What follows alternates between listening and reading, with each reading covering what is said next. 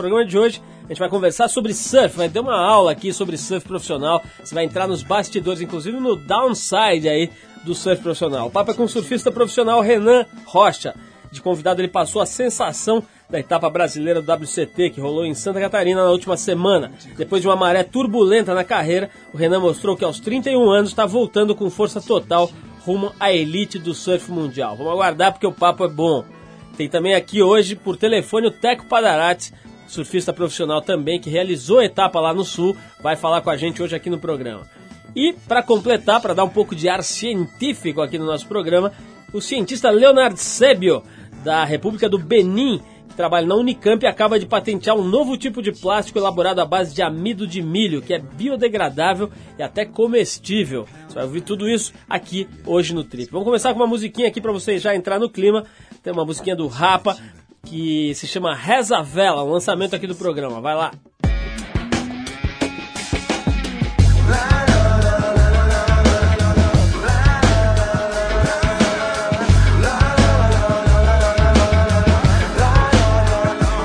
A chama na tela de reza, direto com santo conversa. Ele te ajuda, te escuta num canto bolado no chão, mas sombras mexem. Pedidos de prece viram será quente. Pedidos de prece viram será quente. A fé no sufoco da vela, abençoada no dormido. O fogo já não existe, ele saiu do abrigo, são quase nada. A molecada corre, corre, ninguém tá triste. A molecada corre, corre, ninguém tá. Se tudo move, é. Se o prédio é santo, se é pobre, mas pobre fica. Vira bucha de balão ao som de funk e apertada tua avenida.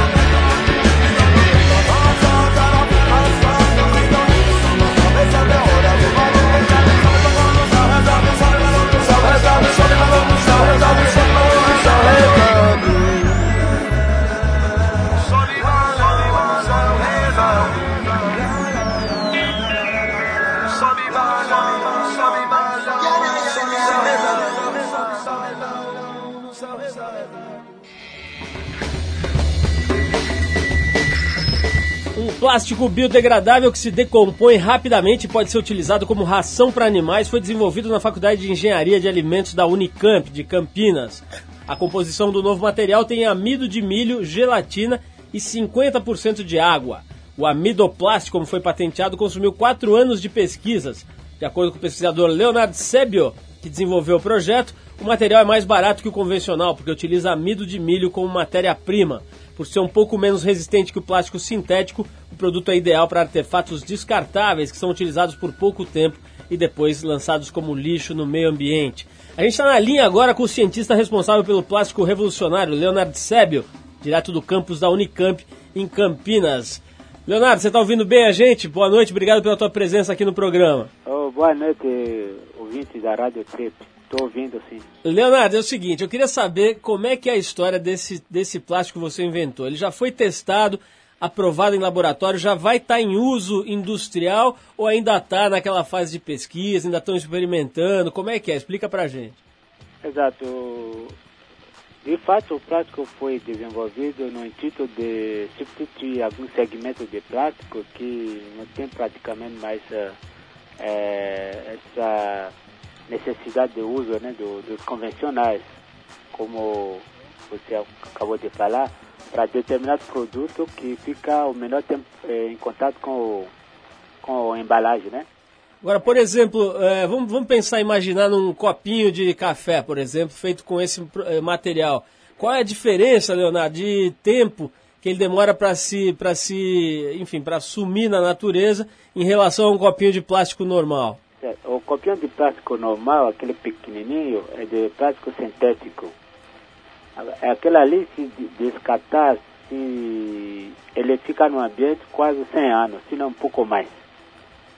Agora, no caso de plástico que foi desenvolvido aqui no laboratório, se for transformado em esse copinho, não haverá o que questionar sobre a sua biodegradabilidade, porque ele seria 100% ali, a, a, alimento. É mais ou menos se você jogar um pedacinho de pão no, no ambiente, ninguém se preocupa se vai degradar ou não. Automaticamente todo mundo sabe que ele vai degradar. Seria praticamente a comparação. Quer dizer, melhor ainda, a gente pode tomar um cafezinho no copinho e depois comer o copinho. É, é mais, mais ou menos isso, Leonardo? Exatamente, sem, sem nenhum problema, porque como é alimento, ele é totalmente metabolizado pelas enzimas, determinadas enzimas chamadas biopolimerase, que todo organismo do, do ser vivo é, possui. Agora, Leonardo, com, com, uma descoberta dessa, como é que é? Você é, é uma coisa revolucionária, né? Se a gente conseguir substituir, vamos dizer, no futuro, essas garrafas PET, né, as garrafas de refrigerante, e todas essas coisas que são usadas em quantidades enormes, industriais, passarem a ser feitas com esse plástico de amido, quer dizer, realmente é uma revolução do ponto de vista da, da ecologia, né? É, exato. O, a intenção é, é, chegar até as garrafas, mas por enquanto a gente não chegou na garrafa, mas uh, eu estou até querendo é, procurar aprofundir a pesquisa, aprofundar a pesquisa para fazer, para ver se há possibilidade de desenvolver um plástico que poderia substituir a garrafa, né? Porque em determinado país do primeiro mundo, o poder público já está exigindo que as pesquisas sejam é, voltado para essa substituição.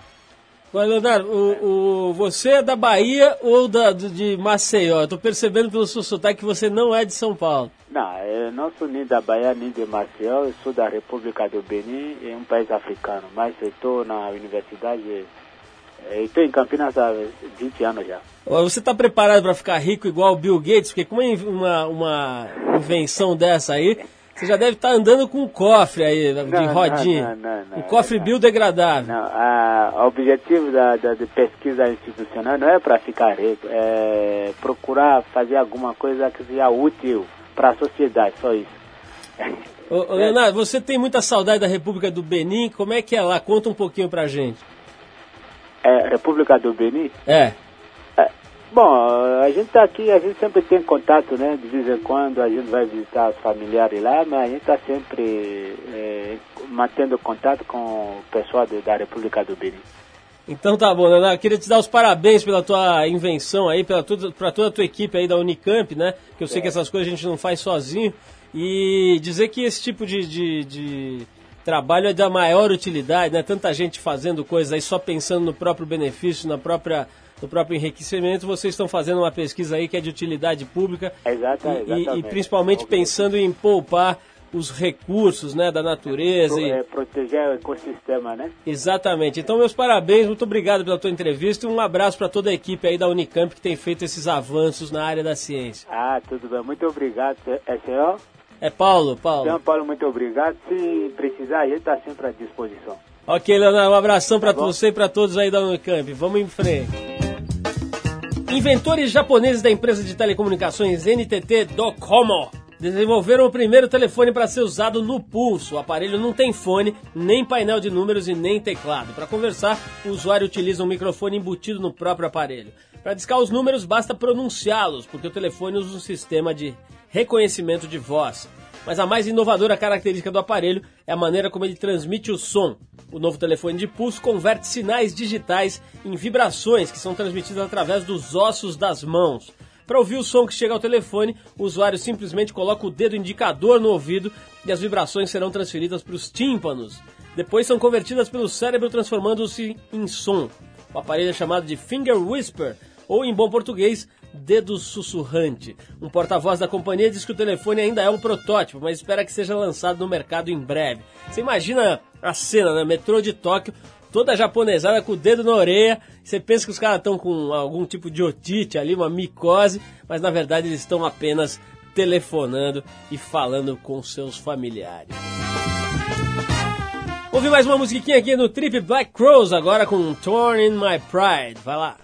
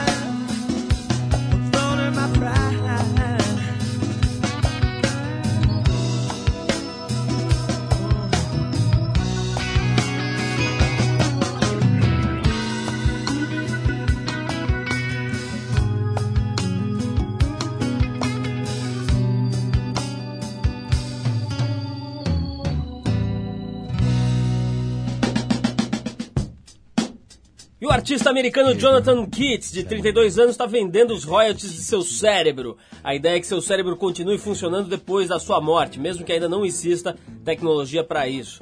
A intenção do artista é manter suas ideias imortais. Para adequar a venda do seu cérebro às regras do mercado, o tal do Jonathan Keats eh, registrou o órgão como uma escultura.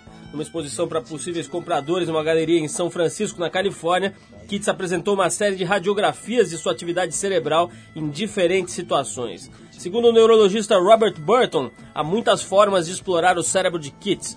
O futuro já está aqui, disse ele. Quem sabe que o cérebro de Jonathan vai poder fazer. Pois é, se a moda pega, vai ter muita gente querendo antecipar as duplicatas, aí botando o cérebro no prego, né? Do jeito que a situação tá, pelo menos aqui no Brasil, ninguém vai botar o cerebelo na caixa econômica. Ele ficou 12 anos no circuito mundial de surf profissional e acabou perdendo sua vaga entre os melhores do mundo, que culminou numa fase difícil da sua vida, inclusive com a perda de patrocínios. Devido à contusão de um outro atleta, ele acabou sendo convidado para participar da etapa brasileira do WCT, a primeira divisão do surf mundial, que terminou semana passada em Santa Catarina. E de substituto, ele acabou virando a estrela do evento, acabou ficando em terceiro lugar, só perdendo para o vencedor da etapa, o ex-campeão mundial Kelly Slater. A gente está falando do campeão de surf, o paulista Renan Rocha, um dos principais nomes do surf brasileiro na atualidade, prestes a completar 33 anos e que adaptou novas técnicas aos seus treinamentos e prepara o seu retorno à lista dos melhores do mundo. Renan, tenho o maior prazer em narrar essa introdução aqui, contar essa, essa tua virada, né? Você chegou lá como convidado tal, ninguém se machucou, botaram você no lugar e de repente você acaba roubando a cena ali no circuito mundial. Fazia tempo que o Brasil estava querendo ver uma performance desse tipo. Como é que foi isso, Renan? Chegar lá vamos dizer, não, não vou dizer desacreditado porque você continua sendo um dos grandes nomes do surf profissional, mas depois de ter saído da lista do WCT, chegar lá e roubar a cena e chegar a, a, ao topo do campeonato. Como é que foi isso aí? É, Paulo, na verdade eu batalhei essa vaga desde o começo do ano, quando eu cheguei para o Teco, que é um dos organizadores do evento. Eu sabia que ia ter alguém que não ia poder competir. Eu falei para o Teco colocar o próximo do ranking do ano passado e eu era o próximo. Nesse caso, alguns ainda cogitaram de colocar a vaga para triagem ou para algum convidado especial, mas o Teco, como surfista, sabia que o melhor seria colocar o próximo do ranking. Nesse caso entrou eu, o Pedro, o Nunes.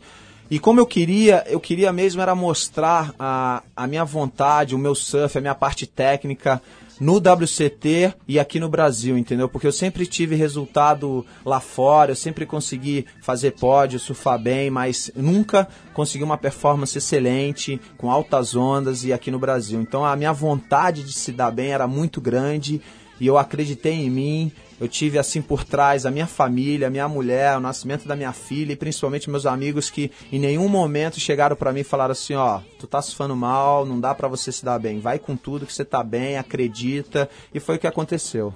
O Renan, tem, tem, essa coisa de você ser um surfista mais pesado e se destacar mais em ondas grandes. Né? Me lembro daquele 10 em pipeline histórico lá que você conseguiu no campeonato, etc. E muitas performances em ondas grandes, Chopo no Tahiti e tal.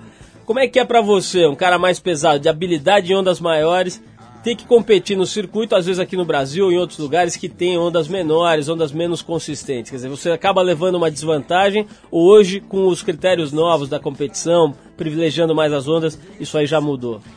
É, todo mundo acha porque eu sou um cara grande, pesado, eu não consigo surfar marola, mas isso é um equívoco, porque se você fizer uma retrospectiva da minha carreira, você vai ver que eu ganhei vários campeonatos em ondas pequenas e para se classificar para o WCT você tem que correr em etapas do, do WQS que são em ondas pequenas.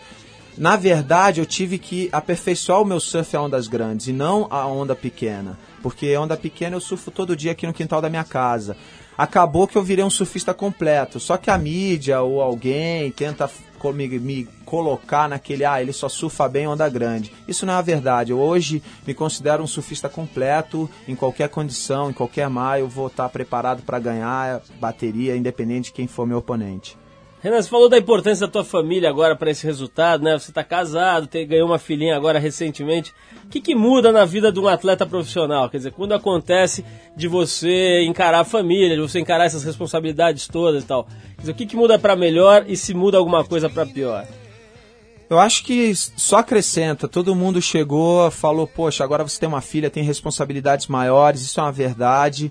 Mas você acaba tendo mais força, você acaba tendo uma energia assim grande, entendeu? Você vai começa a viver na grandiosidade que é amor, que é responsabilidade e não só farra. Então eu acho que só me acrescentou a vida da minha filha. A minha mulher também é uma pessoa assim alucinante, sempre acreditou em mim, principalmente quando eu estava lá embaixo, fora do WCT, sem patrocínio. Então essa força cresceu, tá crescendo e continua assim infinitamente grande dentro de casa. Então eu acho que isso é um prazer enorme, é uma, uma situação que eu consegui viver, estou vivendo e só, só me fortalece. Você, mencionou esse período né, que você saiu do, do WCT, quer dizer, uma, uma, um momento que não deve ter sido fácil, e logo depois, ou, ou enfim, do, durante, eu não sei exatamente, vem a, a migração, a saída dos patrocinadores. Né? Como é que foi esse momento na tua vida, Renan?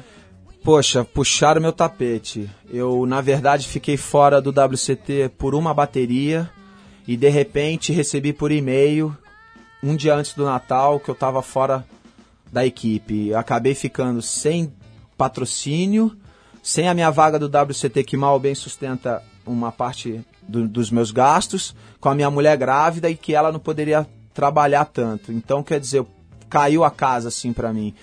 Mas por outro lado, veio aquela força de, de você poder mostrar para os outros que você ainda está podendo surfar bem, que ainda está com, com energia para ganhar dos outros atletas. E tudo isso veio acontecendo passo a passo. Às vezes a gente fala, poxa, esse mal acontece, mas esse mal vem para fortalecer e é impressionante que o tempo acaba respondendo isso acaba mostrando para as pessoas que falaram mal que elas estavam erradas, acabaram até se desculpando alguma, algumas pessoas. Eu achei isso o máximo. Outras eu sei que estão engolindo a seco, porque é muito fácil você julgar a pessoa sem saber na verdade o que está acontecendo. É muito fácil eu virar para você, Paulo, e falar: ah, você está surfando mal, mas eu nunca te vi surfar entendeu? Então a mídia, às vezes, ela te crucifica ou as pessoas mesmo te julgam nesse status. É, o cara tá velho, saiu do WCT, agora nasceu a família, acabou. E pelo contrário, eu tô é, refazendo a minha carreira, tô começando a mostrar para todo mundo que o Renan ainda tem bastante lenha para gastar. Renan, vamos ouvir um. Eu quero, vou querer falar mais sobre esse assunto. Eu acho, acho bem interessante, porque as pessoas, quando falam da carreira do surfista, então, só falam quando ele está no auge, só falam quando ele está bombando ali, e esquecem de falar sobre esses momentos. Esse momento que você citou, por exemplo, de de repente, por um motivo de uma bateria ali, ver seu patrocínio, ver sua estrutura toda profissional sendo desmantelada. Vamos falar mais disso agora, mas eu vou tocar uma musiquinha aqui que eu sei que você gosta. É o Ben Harper com My Own Two Hands. A gente já volta com Renan Rocha.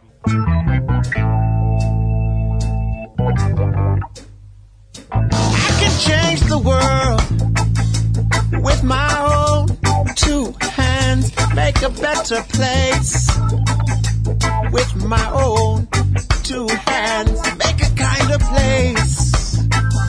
Oh, with my, oh, with my own two hands, with my own, oh, with my own two hands, with my own, with my own two hands. I can make a peace on earth with my own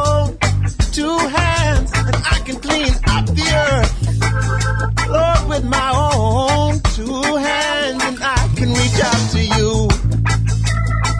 Oh, with my own two hands, with my own, with my own two hands. Oh, with my own, oh, with my own two hands.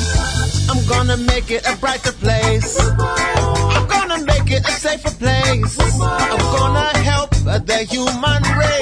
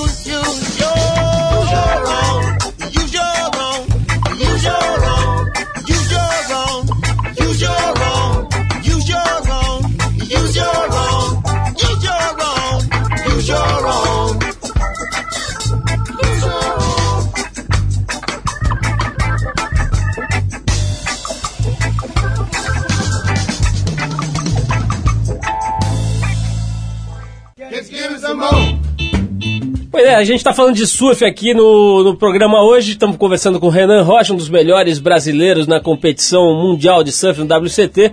E a gente está também aqui com outro, outra figura importantíssima no cenário do surf profissional brasileiro e mundial, que é o Teco Padarati. A gente conseguiu acionar o Teco por telefone.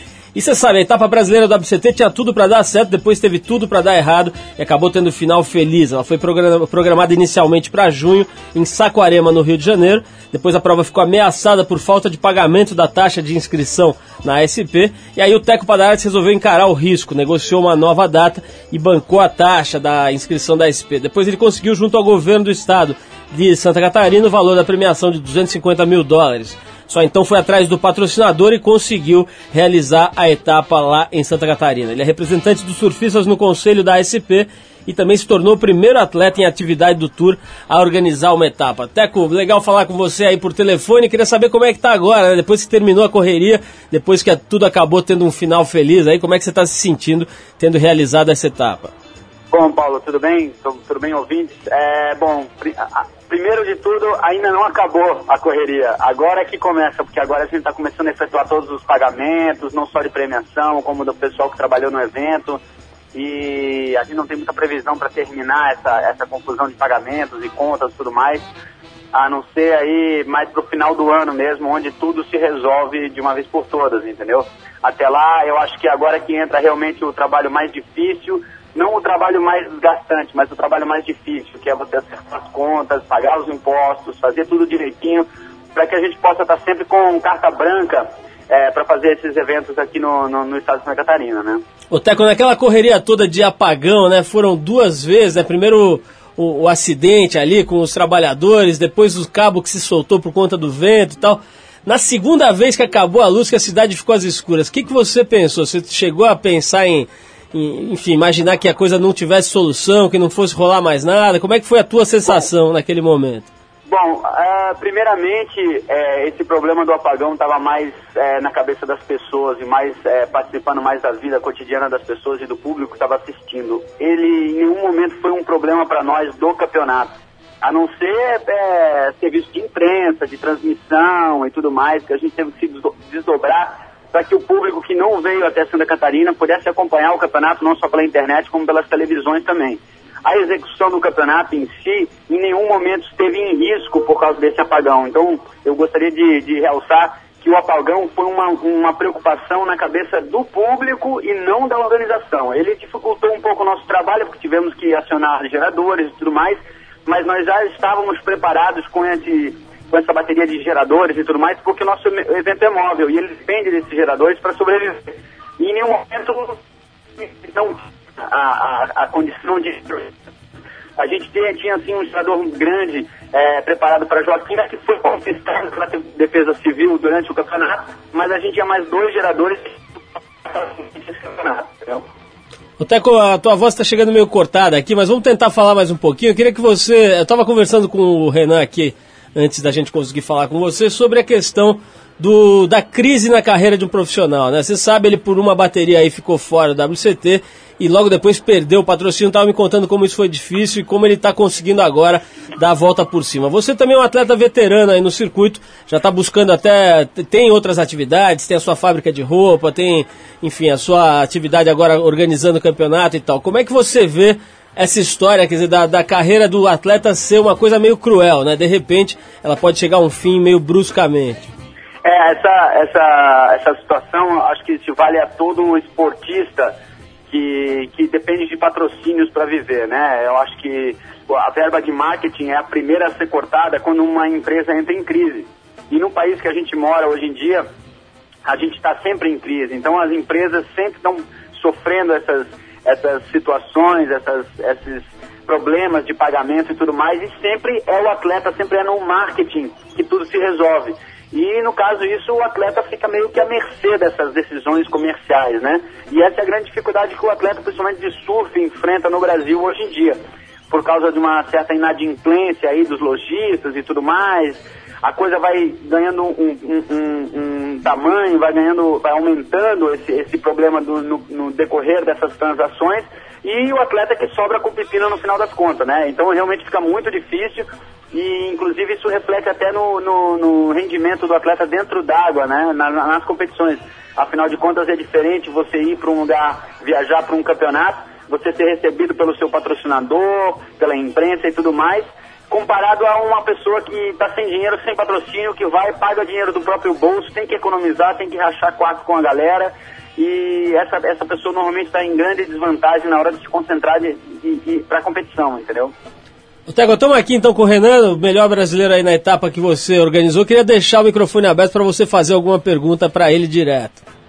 Bom, eu queria assim perguntar ao Renan duas coisas. Primeiro, uh, como é que ele se sente aí depois desse resultado do campeonato aqui do WCT? Ele que teve um levante muito legal na sua imagem, como surfista principalmente, porque ele havia caído do, do, dos top 44 ano passado e estando fora do circuito, ele teve provavelmente um dos melhores desempenhos dos brasileiros esse ano no circuito do WCT. Como ele se sente em relação a isso e o que, que ele achou de um campeonato móvel, né? Onde o cara teve que se provar em vários tipos de ondas diferentes, né? É isso aí, Teco. Primeiro eu queria agradecer a você por ter acreditado no meu potencial, que eu sei que você fez uma campanha favorável para colocar os brasileiros que foram é, bem colocados do ranking do WCT ano passado. Eu acho que a organização do evento foi nota 10, tiveram a sensatez de segurar o evento até o último dia, tiveram a sensatez de mudar mesmo o evento, independente de pressões é, de patrocinador, de locais, de público.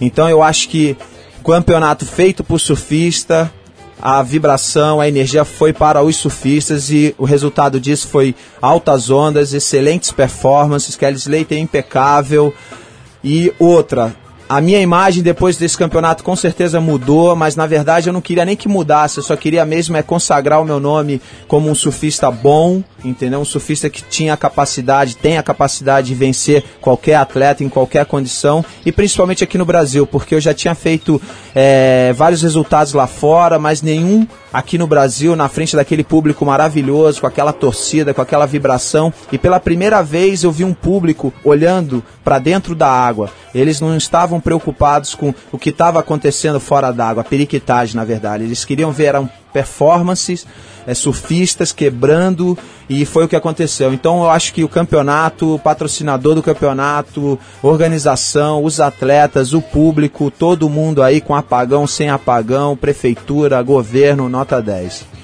Beleza, obrigado, Renan. É isso aí. Ficou amarradão com seus comentários aí, cara. E estamos prontos pra começar tudo de novo ano que vem, com a mesma vontade, com o mesmo gás. Quem sabe até tem um lugar pro Renan de novo, né? Correr o campeonato vai virar uma tradição os resultados do Renan aí no WCT do Brasil, né, Renan? Tomara, o destino aí que vai traçar nossas linhas. Legal, legal, Teco. Obrigado pela tua participação aí por telefone. Parabéns. Eu reforço as palavras do Renan. E tive aí no campeonato, não consegui ver as últimas etapas, tive que voltar para São Paulo, mas só pela vibração que eu senti aí no fim de semana em Florianópolis, por todo mundo que eu encontrei, eu vi que realmente foi um campeonato diferente que recuperou um pouco aquela emoção que a gente tinha nos campeonatos dos anos 80, quando o, o, o circuito era realmente uma espécie de um festival, um congraçamento da comunidade do surf do Brasil inteiro em torno de uma competição. Então, parabéns por você ter conseguido resgatar esse tipo de astral ao lado do Xande, do Avelino, do, da, da tua equipe toda aí. E manda um abraço para todo mundo aqui da gente, daqui do Trip. Beleza, galera. Isso aí, um grande abração aí da galera do, da Trip aí. E a gente se fala na próxima, né, mano? Valeu, Teco. Obrigado, então. Valeu, Paulo. Um abraço.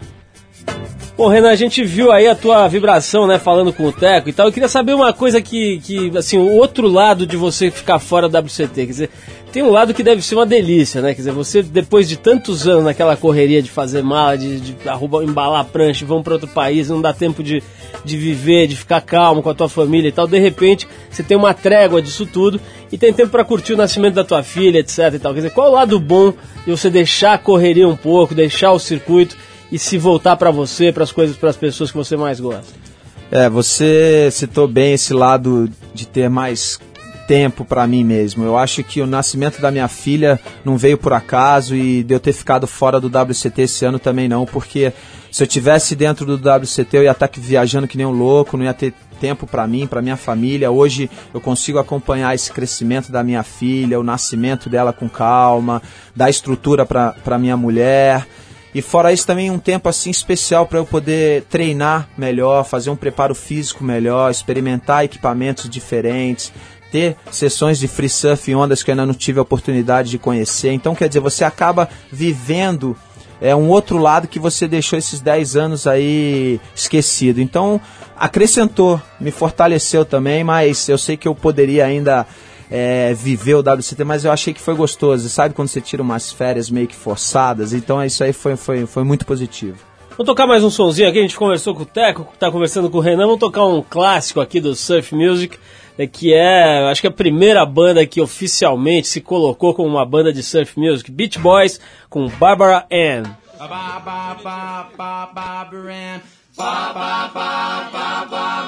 Ann.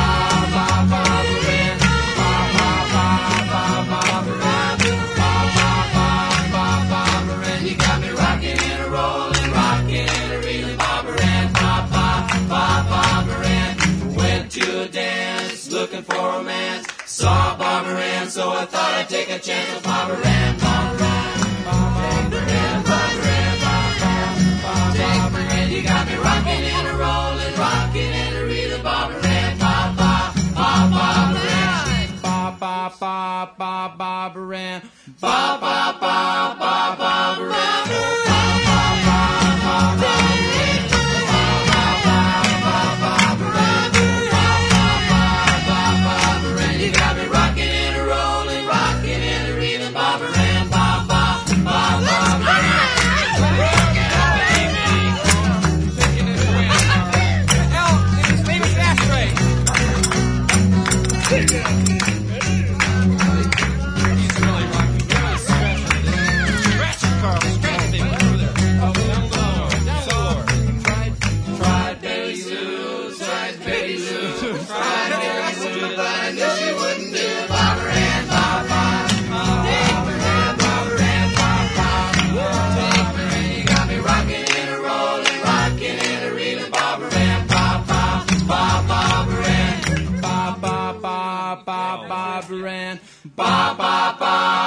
Bob River.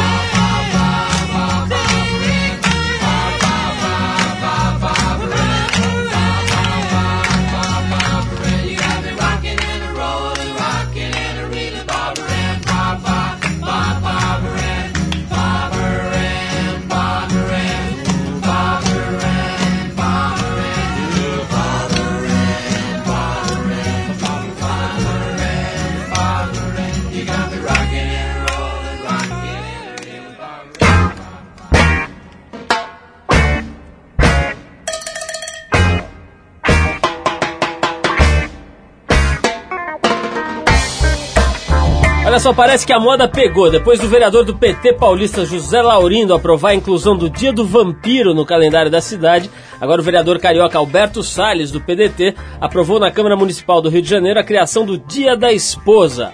A data seria comemorada anualmente no segundo domingo de setembro. Depois de votado no Legislativo Municipal, o projeto depende agora da sanção do prefeito César Maia para entrar no calendário oficial da cidade. Já os vereadores de São Luís do Paraitinga, no interior de São Paulo, foram mais originais. Indignados com a enorme presença da cultura norte-americana entre as cidades, as crianças da cidade, e para fazer oposição ao Halloween, os vereadores instituíram o Dia do Saci, a ser comemorado no dia 31 de outubro.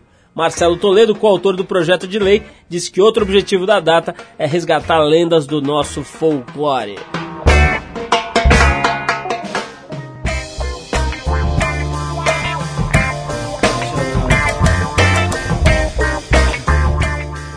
Bom, pessoal, estamos de volta aqui com o Renan Rocha, um dos mais importantes nomes do surf competitivo do Brasil e do mundo, que agora há pouco provou isso, chegando no topo do campeonato mundial que aconteceu em Florianópolis semana passada, na região né, de Florianópolis, foi mais precisamente a final foi em Bituba, ali próximo a, a Florianópolis, chega cerca de uma hora mais ou menos, né, Renan, de Floripa, é isso, em Bituba? É, Imbituba fica mais ou menos uma hora ao sul de Santa Catarina, fica um pouco depois de Garopaba. Renan, você falou agora de uma coisa que eu acho importantíssimo a gente comentar e que tem um interesse mais amplo, quer dizer, não interessa só quem pega a onda, que é a questão da preparação física. Você disse que teve tempo de se preparar um pouco melhor. Você é um cara que tem um preparo físico bastante avantajado, praticou jiu-jitsu muito tempo, não sei se ainda pratica e tal. Como é que é hoje o preparo, com toda essa tecnologia que, que a educação física incorporou nos últimos anos, o que, que a surfistada, e no seu caso específico, o que, que você tem feito em termos de trabalho físico para conseguir chegar no topo da tua performance? É, Paulo, na verdade eu gostaria de ter tudo isso quando eu tinha 18 anos de idade. o surf naquela época ainda era um esporte muito amador, a ciência desportiva veio melhorando nesses anos e hoje em dia eu estou treinando com a equipe da Mar Azul, que é formada pelo Dr. Marcelo Baboglian, é, tem psicólogo, tem nutricionista, tem o preparador físico Fred Jacó. E toda essa equipe hoje é voltada para as minhas performances dentro d'água. Ou seja, por exemplo, se eu vou surfar uma onda com bastante força, que eu preciso de músculo e potência, eles me preparam para esse tipo de onda. Se eu vou, por exemplo, para Bells Beach, que a onda é longa, água gelada, então eu posso ter um pouco mais de gordura, mas eu preciso de mais resistência. Brasil, totalmente diferente, onda beach break, você tem que ter agilidade, tem que ter movimentação rápida, não pode ter peso, não pode ter força muscular. Então, isso acaba deixando o atleta bem mais preparado, bem mais assim, concentrado e, bem mais determinado, porque você sabe que você está preparado. Então você acaba olhando para os seus oponentes e você vê que bastante australiano ali, os australianos não treinam muito. Você vê às vezes que o cara tá meio gordinho, então você já olha pro cara e fala, poxa, eu tô treinado, tô com a prancha no pé, tô... você fica mais confiante. E não só acho que também para sua vida profissional, mas também para o seu dia a dia, você fica mais é, com disponibilidade, com mais energia e alegria para resolver seus problemas, ou um próprio free surf que vá que nem você fez uma viagem para o exterior, às vezes você está de férias e, poxa, não está preparado, mas se você fizer um treino durante esse ano para ir nas suas férias preparado para pegar onda boa, você vai render muito melhor, vai, vai conseguir surfar as ondas melhores, ter mais tempo, mais gás. Então eu acho que essa preparação física profissional hoje em dia tem que existir dentro é, do treino de qualquer atleta e também para qualquer surfista que queira aí viajar só para free surf. Agora, nessa semana, você está morando em São Paulo, nessas semanas, vamos dizer, que antecederam ao, ao campeonato lá em Santa Catarina, qual foi a tua, tua preparação? Você trabalhou com peso, com natação, com corrida? Como é que foi? É, eu, eu me preparo antes, tá? Eu, de, eu deixo meu calendário assim e, e marco os campeonatos que eu quero estar 100%.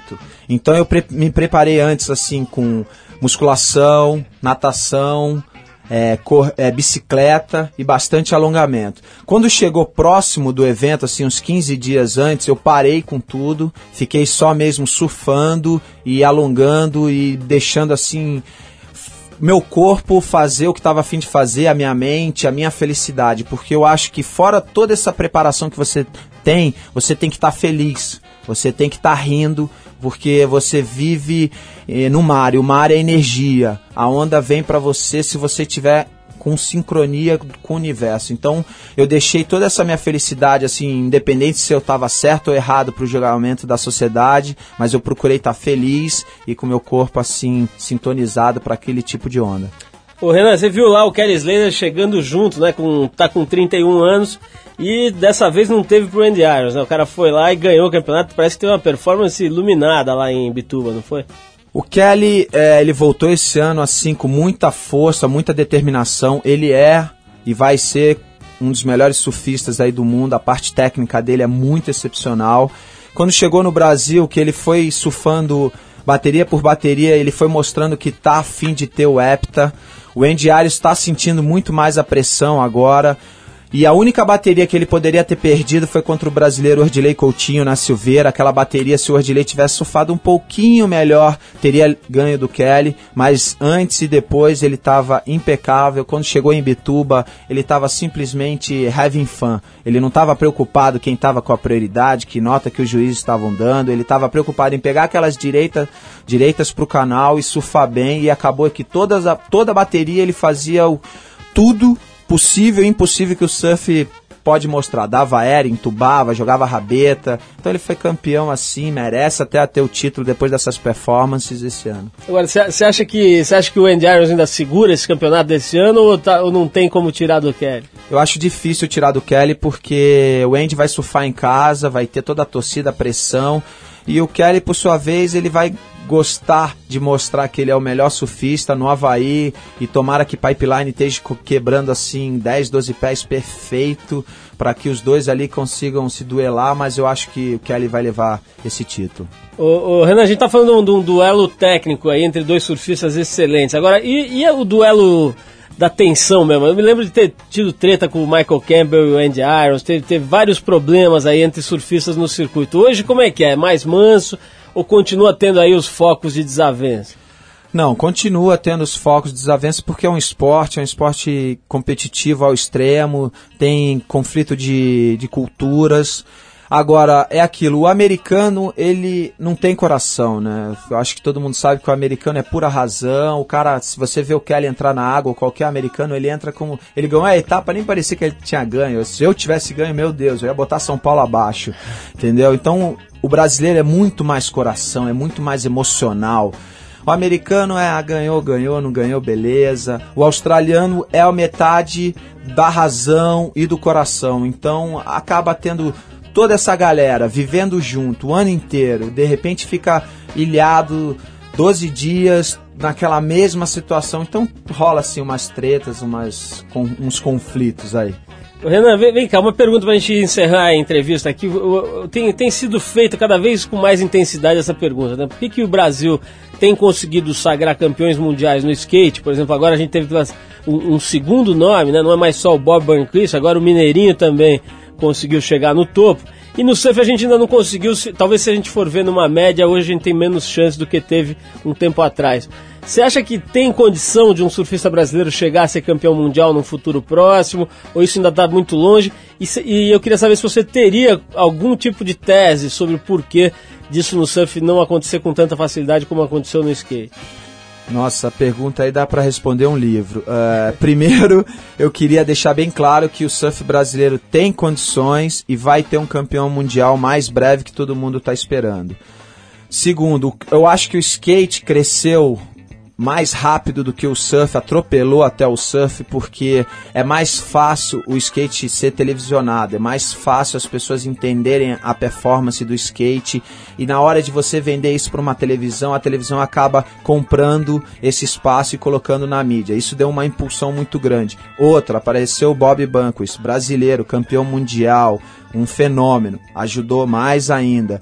E o surf, por sua vez, está conseguindo seu espaço degrau por degrau, mas nós ainda não tivemos essa mídia de canal aberto, nós ainda não tivemos esse fenômeno. Por mais que o Neco seja considerado um excelente surfista, ele ainda não conseguiu o título mundial, nós brasileiros ainda não temos esse troféu mas já temos do WQS e qualquer outro evento.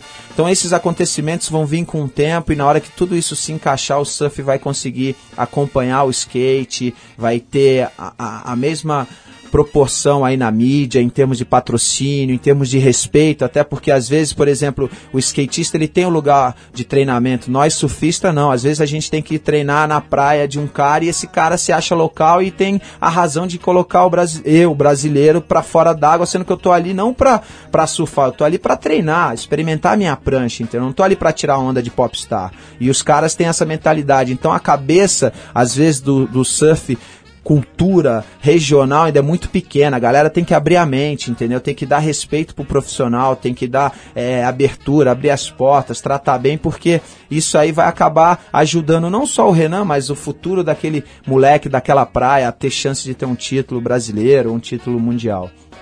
Renan, obrigado pela tua presença aqui. Queria te, queria te agradecer e te parabenizar né, por esse terceiro lugar aí na, na etapa lá de Santa Catarina. Um terceiro lugar brilhante, perdeu só para o campeão da etapa. E, detalhe, né, seis vezes campeão mundial do, de surf, o Kelly Slater.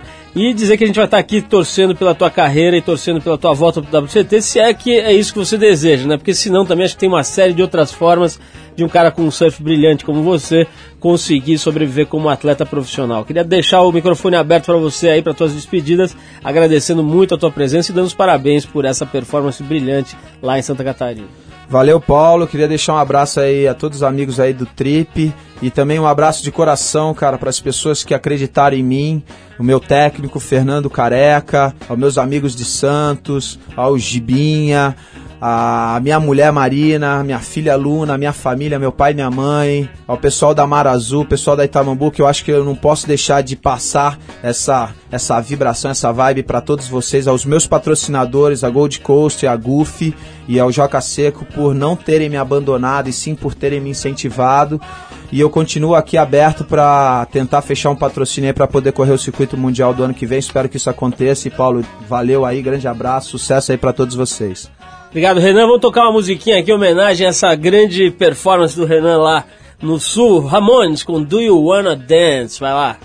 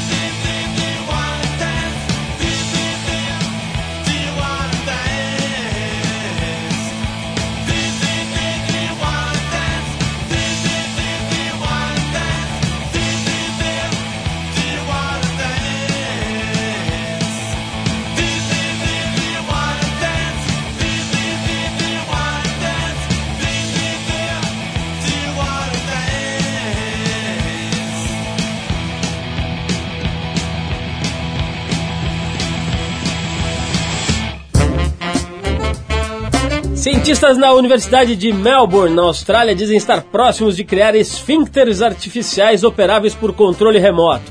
Para quem não sabe, o esfíncter é o músculo responsável por segurar a urina na bexiga, entre outras atividades. Uma vez que essa tecnologia seja desenvolvida, as pessoas que sofrem de incontinência urinária vão poder controlar a hora de ir ao banheiro sem perigo de acidentes. A técnica envolve a criação de um músculo artificial aparelhado com estimuladores elétricos semelhantes aos usados em marca-passos. Professor e responsável pela pesquisa, John Furness, espera iniciar os testes clínicos em 2005. Se a iniciativa for bem sucedida, o dispositivo pode chegar ao mercado em 5 anos. A gente falou aqui meio brincando, mas é o seguinte: quem sofre desse tipo de problema tem uma vida bastante prejudicada, convívio social muito difícil e com esse tipo de avanço da ciência, o problema pode acabar.